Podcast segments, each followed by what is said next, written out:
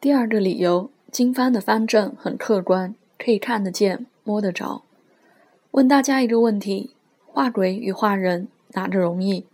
这个问题出自《韩非子》，说齐国的国王有一次与为他画像的人交谈，齐王问他画什么最难呢？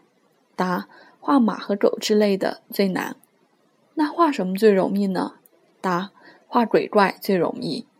马狗之类，大家都知道，早晚都能看见的，不可以画差一点，所以难。鬼怪没有形状，也没有人见过，不知道它的模样，所以容易画啊。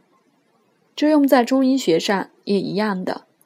假理论最省力，因为它不受客观实际检验，可以瞎说一气；而讲方正则要接受客观实际的检验，所以很费功夫，很难。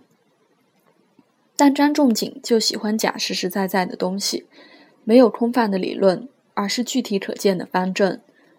经方的方正很客观，可以看得见、摸得着、点得到。比如柴胡加龙骨牡蛎汤证的一生敬重，不可转测，十分传神。这是张仲景运用一种白描式的手法，对一个身体极度疲惫、行动迟缓的抑郁症患者，或者。步履维艰、转身困难或共济失调的脑病患者，或者是受到极度惊吓、迈不开步子的创伤后应激障碍患者的一种极为简略的描述，甚至可以将阳痿理解为一生敬重不肯转侧的局部表现，也可以使用柴胡加龙骨牡蛎汤。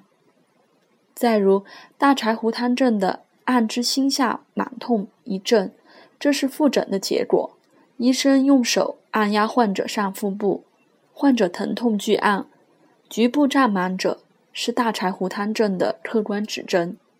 我曾遇到过一些腹泻腹痛的患者，按理腹泻不用具下具有泻下的大柴胡汤，但患者是有上腹部压痛，并有反流、舌苔厚腻等，虽然其人腹泻，但可以照样使用大柴胡汤。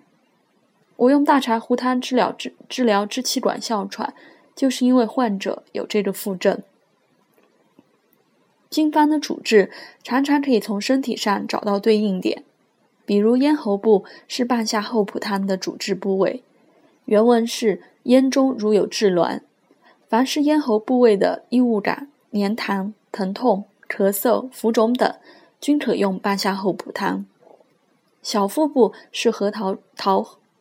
和承气汤的主治部位，原文是少腹集结，所以凡是在两少腹部的压痛、肿块以及便秘等，均可以用桃核承气汤。头项腰背是葛根汤的主治部位，原文是项背强积肌。头项腰背整个后背的困重感、拘急感、冷感以及拘。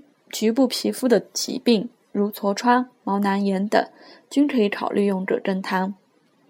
下肢浮肿是防急黄芪汤的主治，原文是腰以下当肿积阴，难以屈伸，所以用防己黄芪汤一定要检查一下下肢有无浮肿，两膝盖有无疼痛等，有浮肿有膝痛者，此方效果才好。所以说，方正方正是持正的，其其其极强的客观性，使得经方方正不会出现太多的歧义。一个萝卜一个坑，一个经方一个正，桂枝汤正，麻黄汤正，大柴胡汤正，看得见摸得着，便于学习，便于应用。